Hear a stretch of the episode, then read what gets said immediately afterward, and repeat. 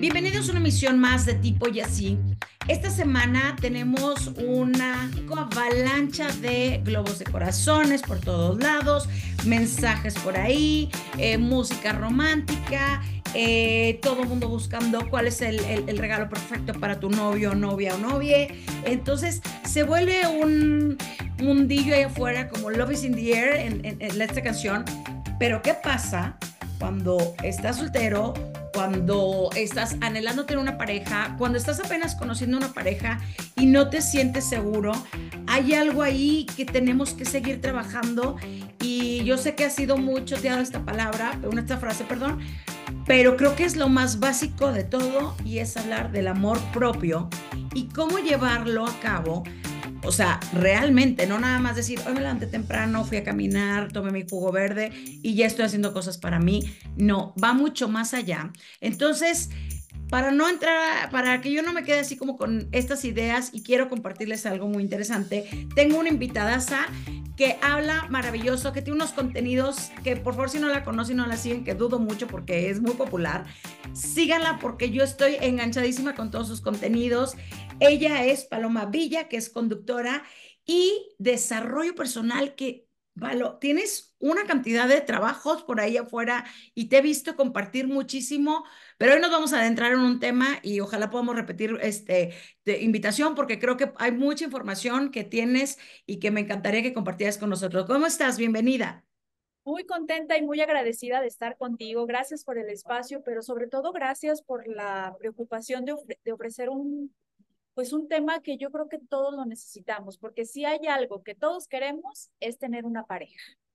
Eso es, pero el problema o la problemática que ha pasado por todo este tiempo, cuando no tenemos toda la, todavía la conciencia de ver el amor desde una perspectiva más sana, por amor propio, por aprender a ser más selectivos, por tener relaciones no desde la dependencia ni desde la necesidad, sino desde mi completo, desde mi 100%.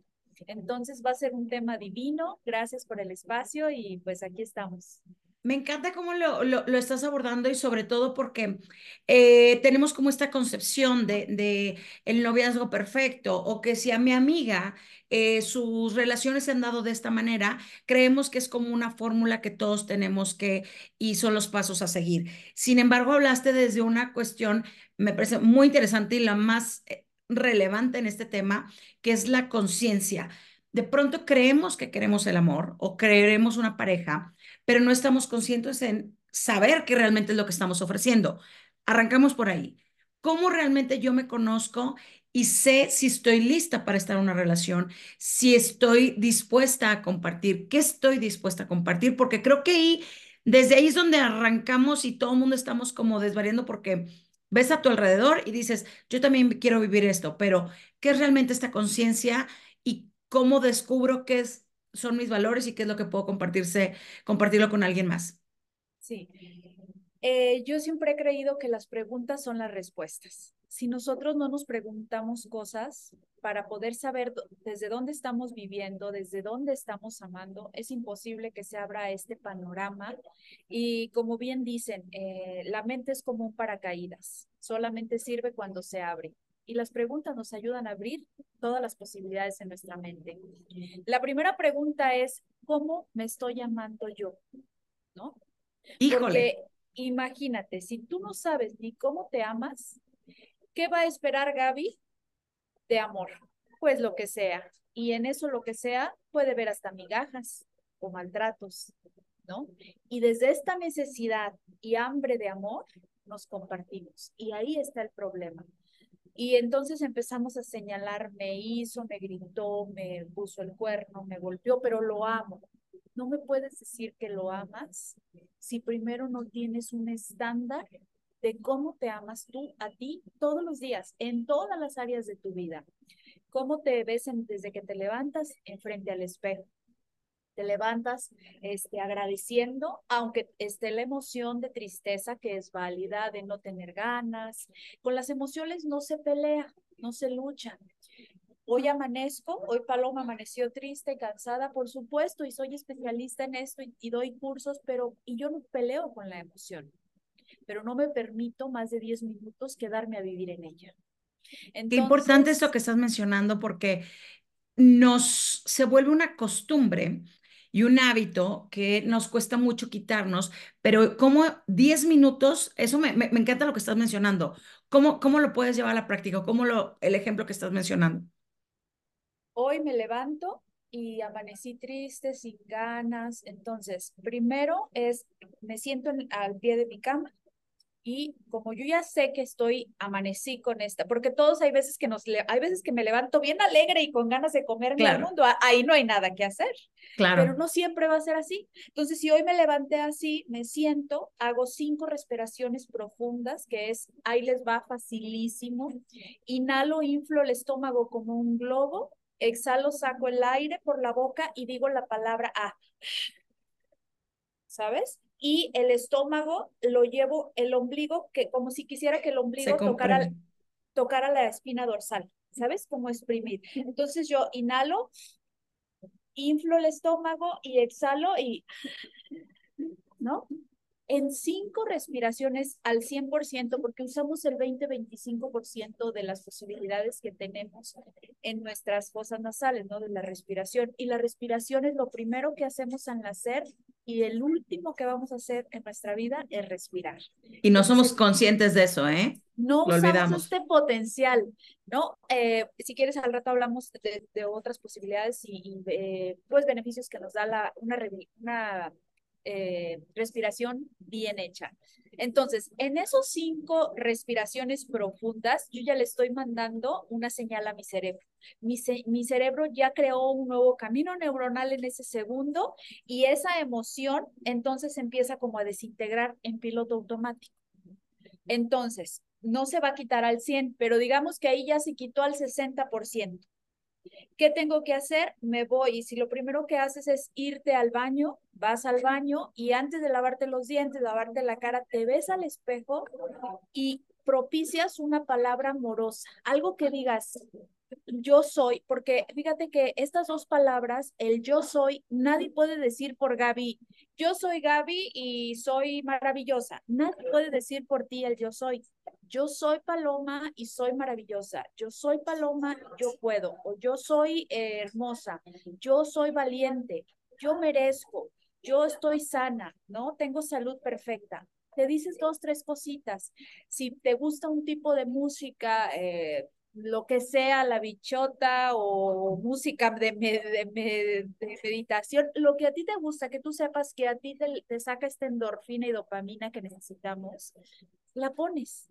Si te encanta el café, ¿no? Vas por esa taza de café o haces que huela todo tu lugar. Entonces ahí ya estamos al 90% de que la emoción se fue de nuestro cuerpo. Ahí ya tienes toda la ventaja. ¿Por qué? Porque creemos que las emociones se mandan solas y no. Entonces tú te sigues en piloto automático con esta tristeza, con este miedo, ¿no? Con esta angustia.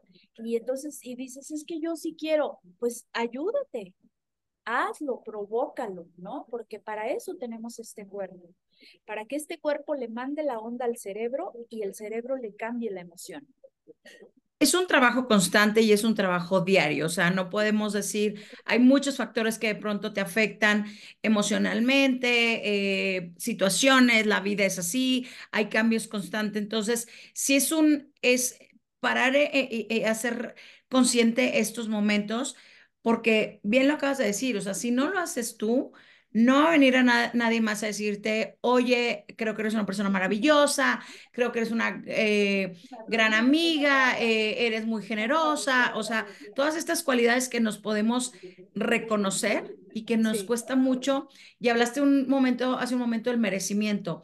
¿Por qué dudamos tanto del merecimiento, O sea, ¿qué nos hace, qué nos ha afectado tanto o qué nos tiene tan dañados como en, hablo en un aspecto general, que el merecimiento a veces hasta decirlo vocalmente cuando te paras y empiezas a hacer estos ejercicios frente al espejo, te cuesta mucho. Sí, y fíjate que hasta cierto punto es, es una forma natural. Eh, todos nuestros sentidos, ¿para dónde están? Para afuera. Vuelo de afuera. Veo, siento, ¿no? Escucho.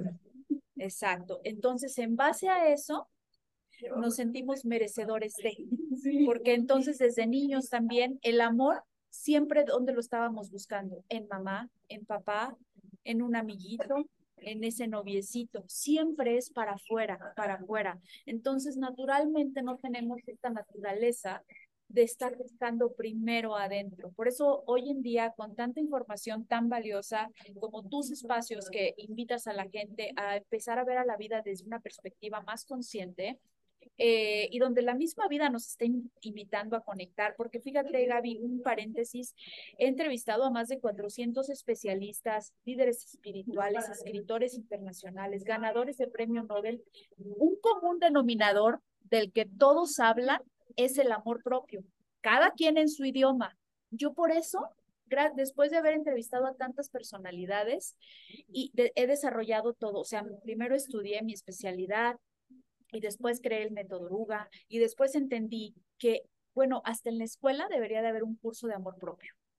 Es porque es un referente que no tenemos. ¿Por qué? Porque todos nuestros sentidos, toda nuestra demanda en la vida es para afuera, de afuera hacia adentro.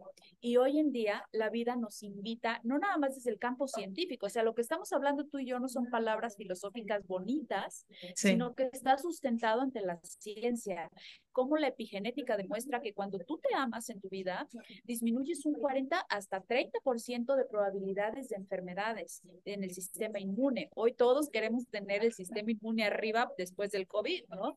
Entonces hay, hay una gran necesidad de aprender a amarnos desde ahí desde ser conscientes de que todo lo que yo, y también la ley de correspondencia que ya es muy conocida por todos, si yo no me amo, si aprendo a estar en mi centro, ¿cómo crees que voy a atraer a una persona que me ame, pero peor aún, que se ame ella. Nadie puede dar lo que no tiene.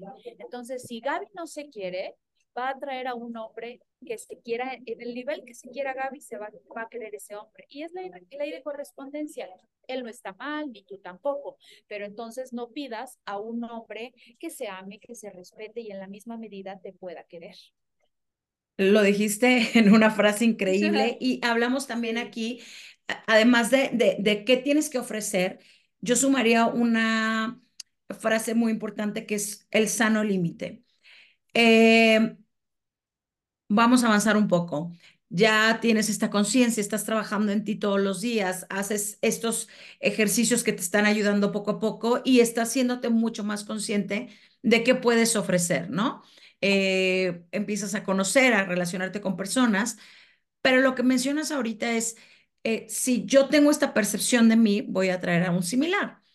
Y a la par que, que, que, que encuentres un similar, y no es que esté mal como lo mencionas, el límite que tú no te estás poniendo, decir, yo no quiero una persona que esté en este eh, poco o mucho conocimiento, autoconocimiento, yo quiero algo más. Pero por no querer estar solo, aceptas y ahí viene el límite. ¿Cómo podemos llegar a ese punto, Palo, en el que tú te sientas suficientemente consciente, em, con una, con una conciencia emocional también de reconocer y decir, esto no, porque nos cuesta también, así como nos cuesta aprender a, a merecer y a, y, y, hacerte este, este autoexamen, también nos cuesta mucho, y más al mexicano y al latino, al decir no. Sí. ¿Cómo, en, en, cuanto a cuestión de pareja, cómo lo llevamos a cabo? Porque sí hay una conciencia de pronto, pero nuestra idiosincrasia nos lleva a veces a decir, no, pero él es así, tuvo otro... Eh, se desarrolló en, en otro contexto social al mío, por eso está de esta manera. ¿Cómo podemos llegar a, a esa conciencia y decir, despertar esa, esa, esa banderita ahí? Lo más importante del amor propio está en el sentir. Mira, cuando tú, eh, cuando te tratan mal, todos, o sea, no me puedes decir, no, pero es que no sentí feo, sentí bonito. No nos hagamos tontos, o sea, ya eso es muy evidente, ¿verdad?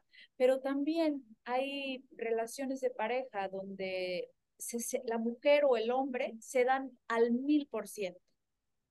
Ojo, entonces tú te, es que a mí han llegado a terapia hombres y me han dicho, es que yo me estoy dando demasiado, pero ella ya me dijo que a ella no le gusta este, ir en bicicleta y que conmigo ni cuente. Digo, pues ella está bien, o sea, ella te está diciendo lo que no le gusta porque no va a ser hipócrita. O sea, ella quiere que la quieras desde, desde lo que es. Es que prefiere estar con sus perritos. Pues sí, porque es lo que ella es, ¿no? No, pero es que yo haría, ah, entonces tú te das al mil. ¿No será que ahí detrás de ese mil por ciento, de ese exceso, hay una herida tan grande de rechazo, de, de abandono, que por eso te estás dando tanto, porque tú das tanto desde este vacío, queriendo que otra persona te dé a ti lo mismo. Ningún ser en el exterior te va a dar lo que, lo que tus padres no te dieron. Y no vamos a culpar a los padres ya. ¿Por qué? Porque el niño ya sobrevivió, ya hizo su trabajo. Ahora está el adulto que se tiene que hacer responsable como un regalo de vida para tu existencia. Si yo siento que esa pareja ya me dijo que para esto y para esto y para esto ella no está, pero yo me siento vacío y yo, cada que me dice que para eso no está, entonces yo le quiero dar ahora un 2000 para convencerla de que me lo dé, ahí es el primer indicador. Primera, este, se usa mucho la red flags, ¿no? De las banderas rojas para los narcisistas. No, pero también para ti. Ojo con lo que estás dando, porque es una bandera roja de que aquí hay una herida, aquí hay un vacío. Si un vacío nunca se tapa con otro vacío. El vacío solamente lo va a tapar, ¿sabes quién? El adulto. El adulto que hoy tiene este cuerpo de adulto, pero hay un niño allá adentro que está diciendo, hey, necesito amor, entonces tú lo traduces en me doy ahora un 2000%, pero es un, es un juego cíclico que hace mucho daño porque la otra persona ni te da el 20 y tú te sientes mal, pero te vuelves más dependiente. Entonces, esas banderas rojas, úsalas para decir, me estoy dando demasiado, acá es donde tengo que abrazarme, escucharme. ¿Qué pasa? ¿Qué hay acá adentro que yo necesito sanar? porque eso es lo más importante, aprender a, saber qué, es, qué estoy sintiendo, qué siente Paloma cuando se entrega en una relación de pareja, porque somos muy buenos, no sé si te ha pasado o has sabido, eh, si tu pareja te pide, me haces un sándwich, corres a hacerle el sándwich precioso, lo decoras, y tú estás sola y te da flojera hacerte el sándwich. ¿No? Entonces, ¿cómo puede ser que para otra persona te des al mil por ciento, pero para ti no? ¿Desde dónde te estás compartiendo? Ese es un reflejo de, de, herida de rechazo y de abandono que, que, que, se puede ver de esa manera y no lo hacemos tan consciente. ¿eh? O sea, ahorita que lo estás narrando, claro, hay acciones que a veces tenemos con desde la familia, amigos y, y principalmente con la pareja en donde tú das y eres, y se puede confundir hasta la palabra de generoso y dadivoso y compartido con estoy herido, o sea, mi niño interior está herido y no lo he, no lo he solucionado y, creemos que estamos bien, pero en una, en una relación a largo plazo se va acumulando y se va acumulando y llega un momento en el que truena, explota y la otra persona está como inconsciente, decir, pero no entiendo si yo siempre le dije a mí no me gusta salir a, a andar en bici porque prefiero quedarme con mis perros, fui muy claro. Pero ahí es también, de nuevo, regresamos a uno mismo, al trabajo interno, al amor propio, al realmente conocerte, ser consciente antes de estar con una pareja, luego otra pareja y repetir patrones, porque esto creo que se da muchísimo, ¿no? la repetición del patrón si no estamos haciendo la conciencia todo lo que aprendimos de, sobre todo de nuestra relación eh, con nuestros padres, cómo veíamos, cómo ellos se vinculaban, es un referente exacto. Mira, yo en mis cursos tengo muchos eh, testimonios. Bueno, el, el que sí me, me, sorprendió muchísimo y lo cuento con mucha alegría porque ese es el verdadero objetivo de, de lo que yo me dedico. Este, es una, una alumna que tuve, ella fue violada por su padrastro cuando la llevé a conectar, cuando regresó a ella, eh, un día llegó eh, y me dijo, cité a mi padrastro, le dije que no había nada que disculpar, que yo me liberaba de este dolor porque la que me estaba haciendo más daño era yo misma. Cuando regresas a ti, creas un amor tan consciente y tan profundo que eres también incapaz de odiar a quien te haya hecho tanto daño, ¿no? ¿Por qué? Porque es como pensar que Gaby se toma el veneno y le, el veneno le hace daño a Paloma. Claro. Claro. O sea, es ilógico. Entonces, no importa la gravedad de lo que hayas vivido. Por ahí yo también otra historia de un testimonio de una alumna. Eh, su papá eh, había sido eh, hay soldado de esto de la fuerza militar, este, un, un, hombre muy rígido, muy mandón, muy cerrado. Entonces ella siempre escogía a hombres que la lastimaban, ¿no? Que no eran amorosos. Decía, yo soy muy amorosa, yo quiero que me abracen, sí, pero tú traes aquí el referente de que esposo la forma, claro. Es como te trató tu papá. Hasta que tú no te quites este referente y elijas como la adulta, no como la niña de lo que es el amor, Tú te amas, la adulta se empieza a amar y crea un referente nuevo. Se construye la vida. Solamente hasta ese momento vas a poder elegir otro tipo de patrón de pareja. Hablabas en un principio de un amor más sano. ¿Qué es un amor más sano? ¿Cuáles el, las características? Porque pronto existe esta frivolidad de decir, me paga, me lleva, me sube, me trae mm, todo lo que yo quiera, o qué realmente es, se lleva bien con mis amigos, es simpático, eh, es social, pero ¿qué es un amor sano? ¿En qué consiste en realidad? No en esta fantasía que de pronto podemos vivir y tenemos muchos referentes audiovisuales, pero en particular, ¿qué es un amor real y sano? El amor sano es, ahora sí que ese sí es a la medida. ¿Por qué? Porque se basa en la autonomía del ser humano. Pero la autonomía de Gaby puede ser muy diferente a mi autonomía. Es como la felicidad. La felicidad para ti puede ser una cosa y para mí otra. Y las dos están bien. Aquí se trata, o sea, nunca nadie dice esto es bueno y esto es malo. No hay nada malo ni nada bueno pero sí hay consecuencias de todo lo que hagamos. Entonces, un amor sano, la autonomía del ser humano se basa en cuatro autonomías, ¿no? La, la autonomía emocional, la autonomía social, la autonomía económica y la autonomía sexual. Cuando un adulto realmente es un adulto autónomo, tiene que tener estas cuatro autonomías. Te las describo rápido y fácil. Claro, me parece muy interesante, ¿eh? porque no lo había tocado con, con nadie, pero cuéntanos. Autonomía emocional. ¿Cómo te amas? Sabes este, cuáles son tus logros, cuáles son tus virtudes, cuáles son tus defectos, los aceptas. Hay un trabajo de, de, emoción y de salud mental en tu vida, ¿no? Para desde ahí saber quién soy, porque si tú no sabes quién eres, es muy difícil que te compartas amorosamente con los demás. La, la autonomía económica, definir qué es lo que a mí me hace feliz, porque por eso tanta envidia, tanta comparación, tanto desgaste emocional de que yo estoy viendo allá aquello, lo otro, lo otro, y ahora con tanta demanda de mercadotecnia, nos volvemos locos y ni siquiera nos hace feliz tenerlo cuando lo tenemos. ¿Qué quiero decir con esto?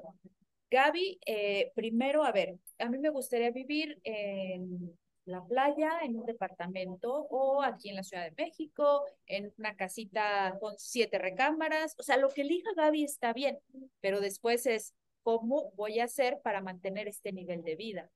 ¿Qué va a pasar cuando Gaby tenga esta congruencia en su vida, no? De definir casa, coche, bici, moto, lo que sea que a Gaby la haga feliz realmente. Y cuando tú te lo preguntas, te vas a imaginar viviendo en esa casa para que diga, sí, esto me va a hacer feliz. ¿Sabes cuándo, cuando una persona tiene esa autonomía?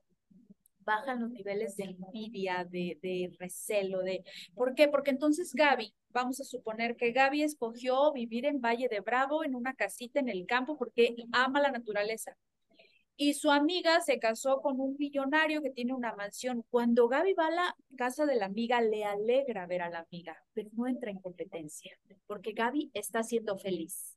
Qué importante esto que mencionas, porque pronto no nos damos, es de nuevo el punto de la conciencia, no nos damos cuenta y nos dejamos influenciar entre redes sociales, entre que todo el mundo pintamos una vida muy perfecta en, en, en las redes porque es parte de eso pero te, te despierta a ti un dejo de envidia que tú no habías sentido, porque ni siquiera es algo que tú quieres realmente, es simplemente lo estás viendo y como es, es tan, te impacta tanto y es tan visual que, que tú te compras la idea de decir, no, es que yo debería estar así, entonces te, cae, te empieza a caer mala persona, todo lo ves con, con coraje y es porque realmente no estás haciendo conciencia y no estás haciendo esta paz contigo, decir, A mí me gusta mi casita pequeña en Valle de Bravo con mis siete perros y donde yo salga y abro así la puerta y no hay ruido versus tu amiga que vive en una mansión gigante.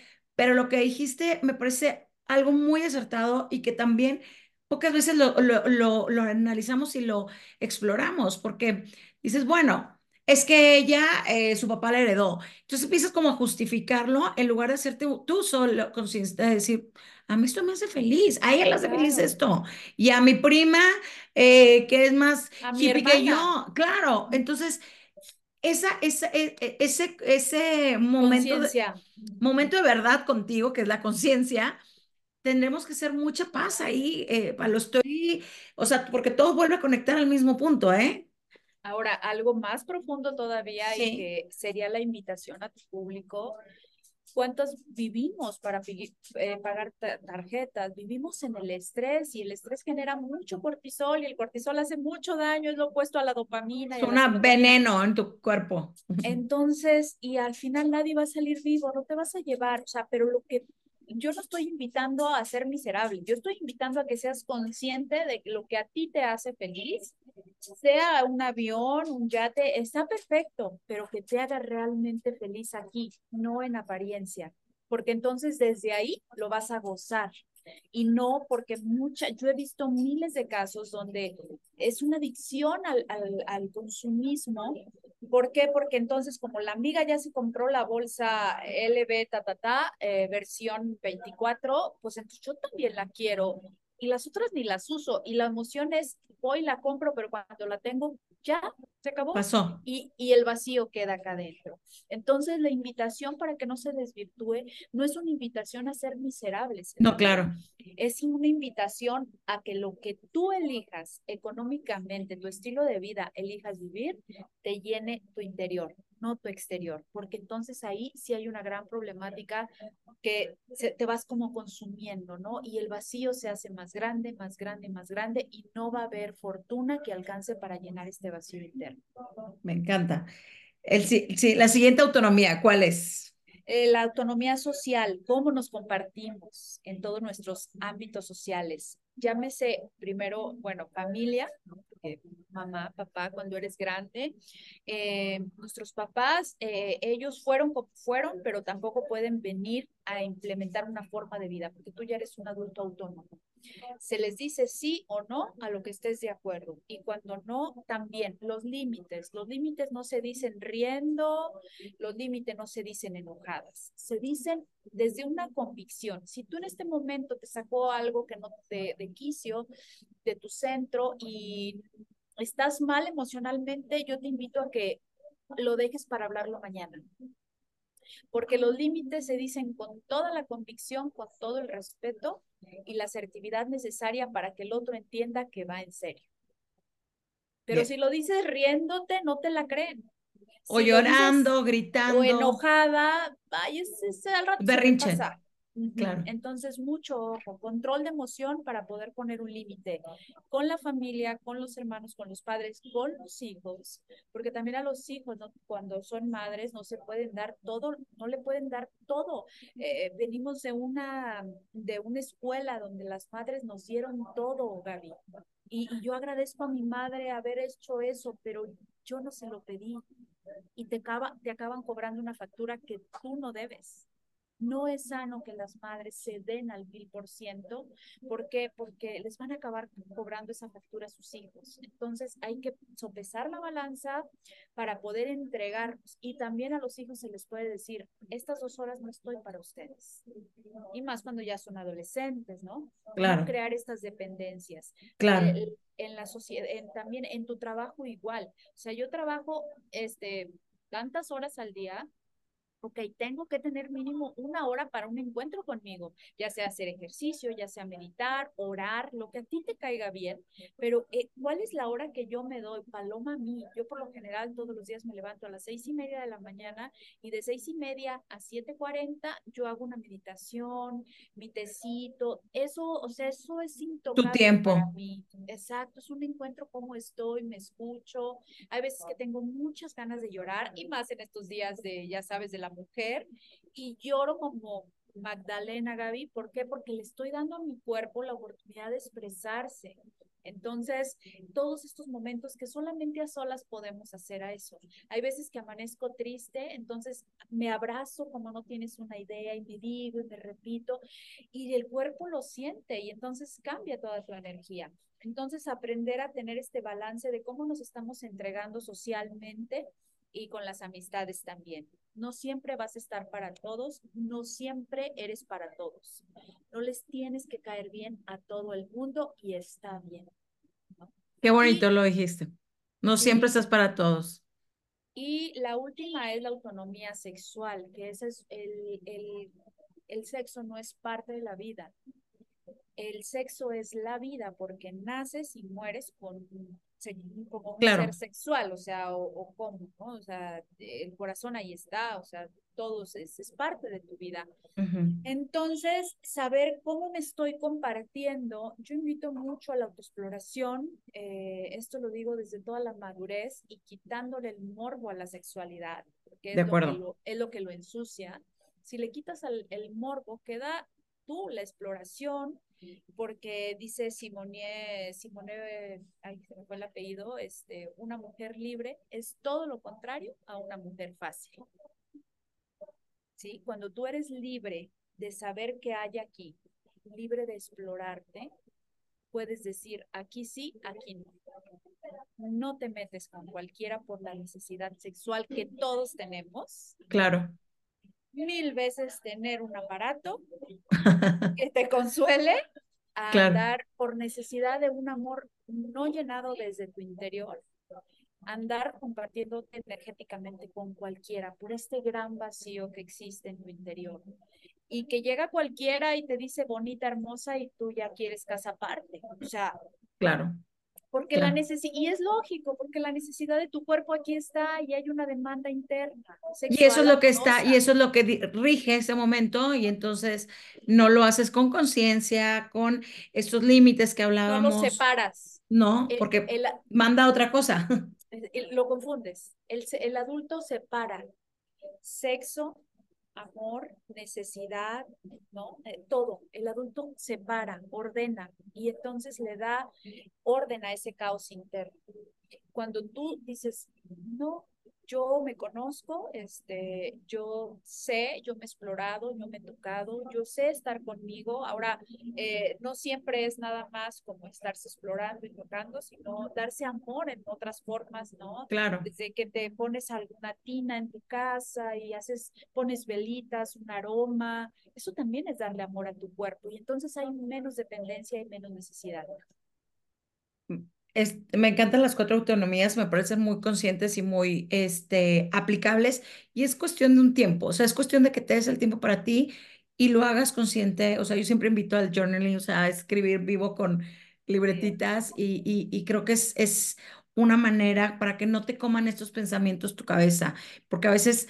Eh, nos volvemos tan racionales, o sea, yo, yo, siempre digo que después de los 30 todo el tiempo estamos racionando todo y todo le tenemos que encontrar un, una solución y, y, demás, que es muy bueno, pero también hay que bajarlo de, de, la mente y que no te coma el cerebro, sino llevarlo a un papel y a una práctica en la que tú puedas encontrar una solución, porque puedes estar días, horas, años dándole vuelta al mismo tema.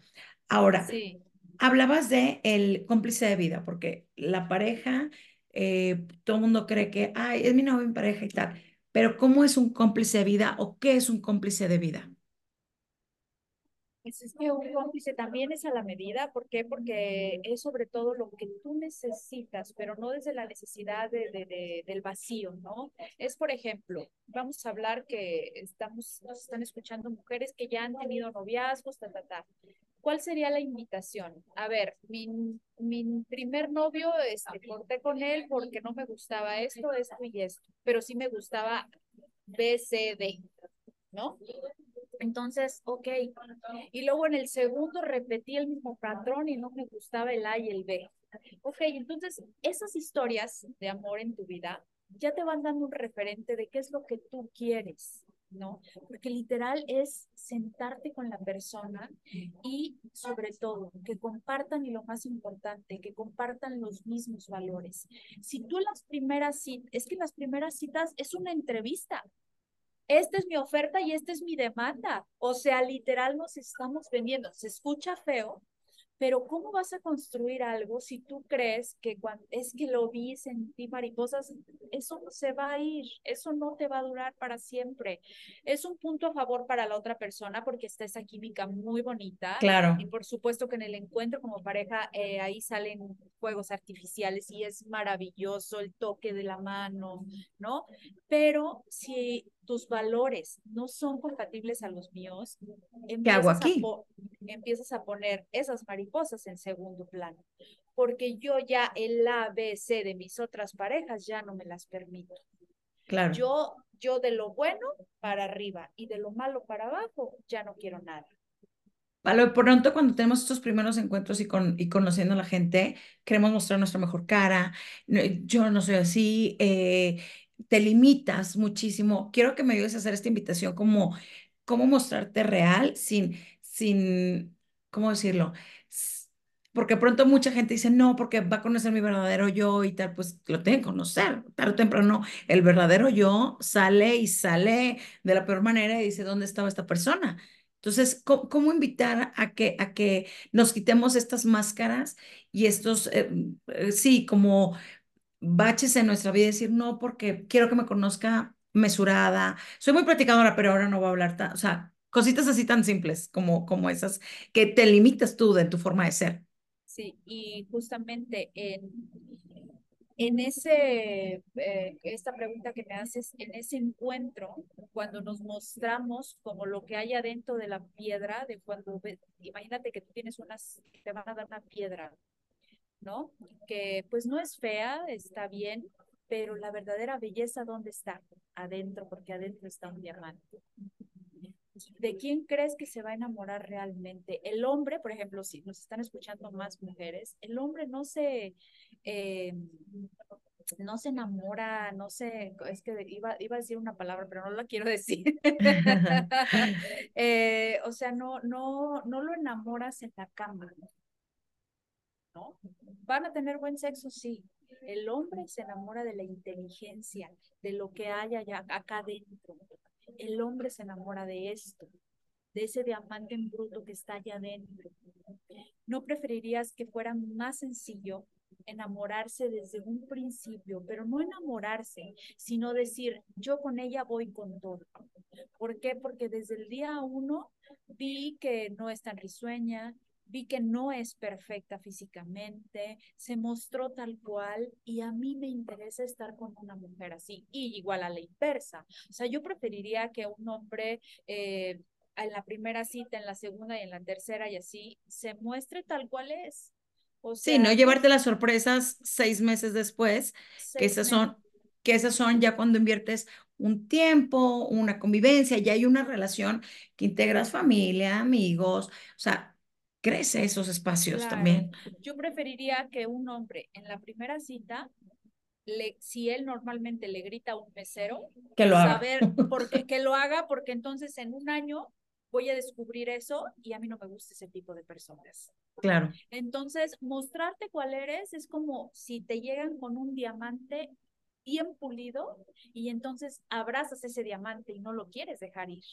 Claro. Eso es eh, mostrarnos desde una genuidad, ¿no? O sea, porque hoy en día creo que es lo que más necesitamos. Y el amor propio, fíjate que nos hace seres genuinos, orgánicos, compartirnos, esto es lo que soy. O sea, si no te gusto, pues lo siento, pero el tiempo yo ya no lo pierdo. La edad que tengas. Creo que la mayoría de las personas, cuando vas conociendo mucha gente, eh, cuando se muestran tal cual como son, son con las que conectas más fácil y son las que siempre dices, me encanta esa persona porque es así y, se muestra tal cual es.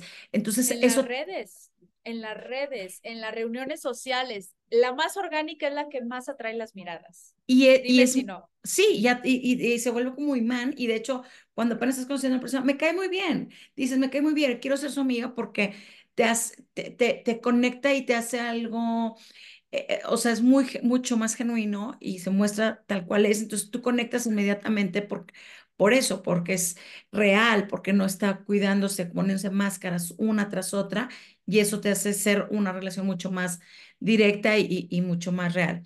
Pablo, está bien interesante el tema. Quiero ir cerrando un poquito, este, porque nos has dado muy buenos tips que creo que son muy necesarios, pero eh, ahora, hablando de, particularmente del, del, amor propio y, em, y cómo encontrar una pareja y un amor bonito, ¿qué más nos hace falta en este camino? No, yo sé que no es de un día a otro, eh, que es un trabajo que se tiene que hacer.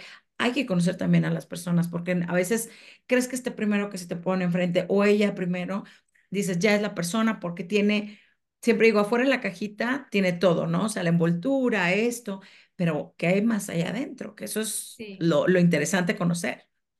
Lo más importante es eh, conocernos a nosotros. El amor propio te va a ayudar a tener una pareja eh, no solo más sana, sino más energéticamente compatible. Mira, me gustaría ponerte un ejemplo. Imagínate que aquí está Ana y se citó con Juan, ¿no? En un bar. Aquí está Ana, desde que se vieron hubo una química maravillosa, es la segunda, tercera salida, Ana ya se ve vestida de blanco, ¿no? Pero conforme va pasando el tiempo, Ana siente un distanciamiento de Juan y ella se siente mal, no entiende qué está pasando. Resulta que las primeras dos citas, imagínate que aquí está Ana y Juan en el bar, y de, las, de esas dos primeras citas, del pecho sale una mariposa de Ana, ¿no? Aquí está la mariposa. Pero como ella no tiene salud mental, pero Juan sí ya trabajó mucho en él. Entonces aquí está Ana y la mariposa. Va aquí. Pero conforme más se vuelven cercanos y la relación va creciendo, esta mariposa, como Ana no ha trabajado en él, en ella, perdón, esta mariposa de repente le salen todas sus heridas de abandono, de rechazo, de humillación, todos sus vacíos, esta mariposa se convierte en un dragón. ¿Tú crees que, y por eso el dragón se va acercando a Juan, y Juan cada vez se va haciendo así. Porque tú, tú, si fueras Juan, ¿te quisieras acercar a ese dragón?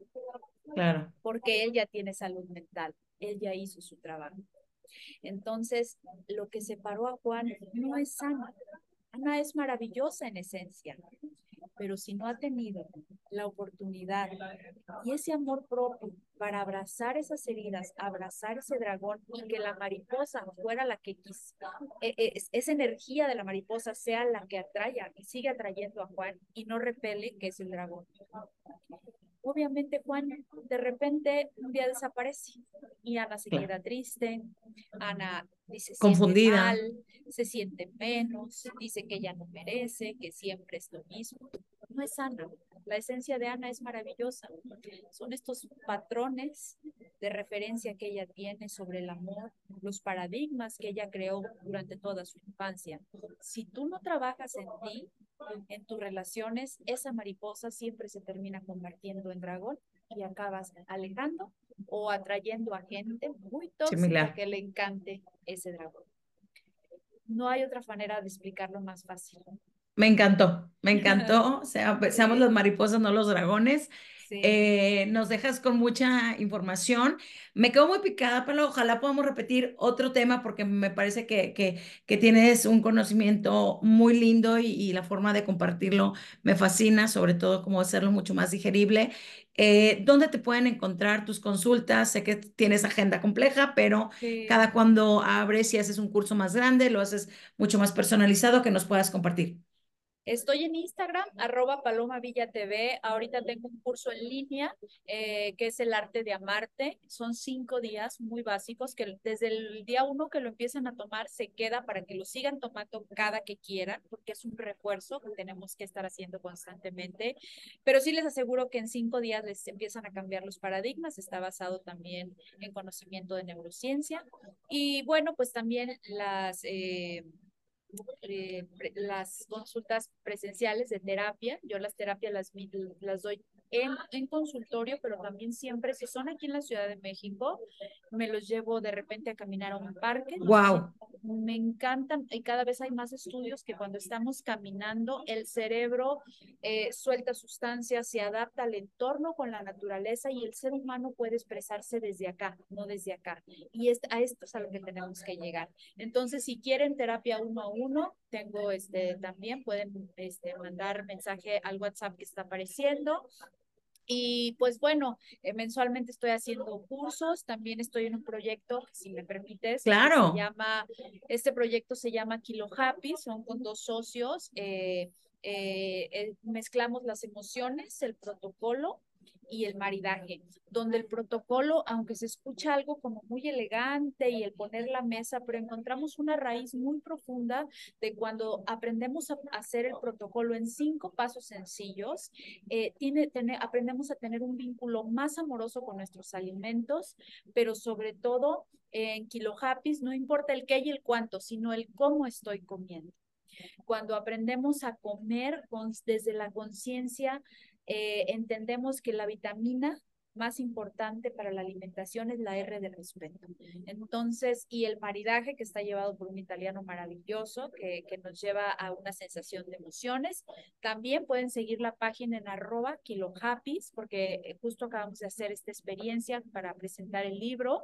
Nos fue muy bien y estamos queriendo hacer un evento mensual más que este, experiencia donde van a poder degustar una rica cena, tomar el vino, el chocolate y las emociones, es llevarse una conciencia para que lo puedan aplicar en su día a día y tengan un vínculo más amoroso con sus alimentos. Y pues bueno, mis cursos que también ya voy a empezar a dar talleres presenciales y ahí en mis redes van a saber todo. Me encanta porque es muy diverso, por eso decía, quiero que regrese porque tenemos, o sea, hay muchos temas más que podemos abarcar. Me fascina lo de la terapia caminando. Voy a buscar espacio contigo porque creo que es una muy bonita manera de respirar, desahogarnos y, que no te vuelvas este, el monstruito aquí en la cabeza que de pronto traemos y el, el diablito que te habla y te habla y te habla. Entonces me fascina. Para de verdad, muchísimas gracias. Eh, vamos a dejar todos tus datos aquí también y eh, pues algo más que quieras compartir antes de despedirnos. Muchísimas gracias a ti y recuerde que todos tenemos un par de alas y depende de nosotros crear el cielo idóneo para poder volar. Gracias, Gaby. Te agradezco muchísimo. Yo soy Gaby Botello. Esto fue Tipo y Así. Nos escuchamos en la siguiente emisión.